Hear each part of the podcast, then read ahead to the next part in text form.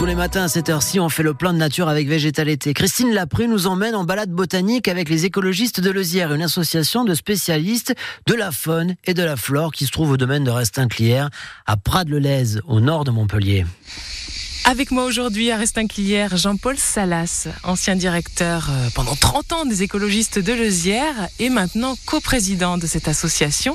Bonjour Jean-Paul. Bonjour. Aujourd'hui, vous allez nous parler d'un arbre magique qu'on trouve euh, partout euh, dans l'Hérault, un petit peu partout en ville, sur le littoral, en garrigue, dans l'arrière-pays. C'est le figuier, Jean-Paul.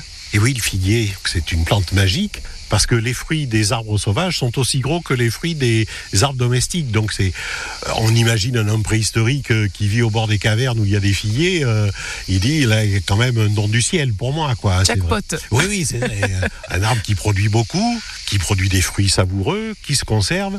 Donc c'est une bénédiction. Qu'est-ce qui fait son parfum? Parce que moi, souvent, je repère qu'il y a un figuier, pas à la vue, mais au parfum. Bien sûr. Alors, à l'intérieur des figues, il y a des fleurs. Les fleurs sont à l'intérieur de la figue. Donc ça, c'est très très spécial.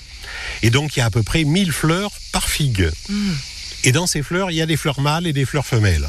Donc, pour féconder ces fleurs, on se doute bien qu'il se passe quelque chose d'un peu extraordinaire parce que... Et donc, c'est un insecte qui est spécial au figuier, qui vit comme parasite à l'intérieur des fleurs femelles de certains figuiers. On appelle des figuiers mâles. Donc dans la nature, il y a des figuiers qui se comportent comme des arbres mâles, donc ils vont fournir le pollen, et des arbres qui se comportent comme des arbres femelles, c'est-à-dire qu'ils vont recevoir du pollen et qui vont mûrir leurs graines, et c'est ces graines qu'on mange quand on mange des figues d'automne.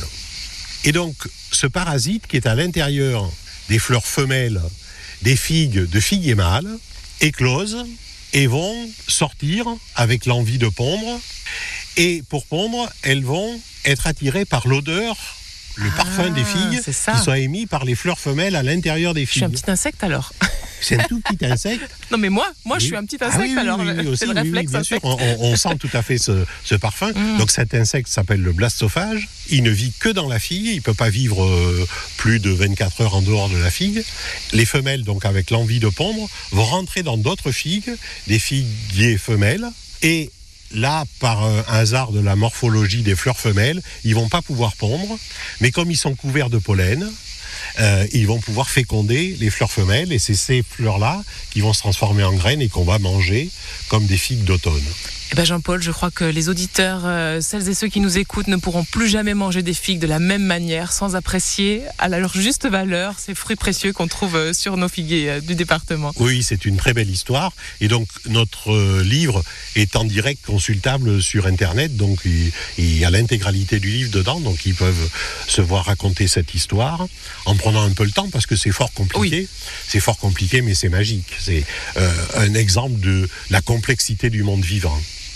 Merci infiniment, Jean-Paul Salas, euh, ancien directeur euh, des écologistes de Lezire et maintenant euh, coprésident de cette association. À très bientôt. À très bientôt. Végétalité chaque matin sur France Bleu Héros après les infos de 6h30, sur le coup voilà de 7h20, 7h15 et que vous retrouvez sur notre appli ici.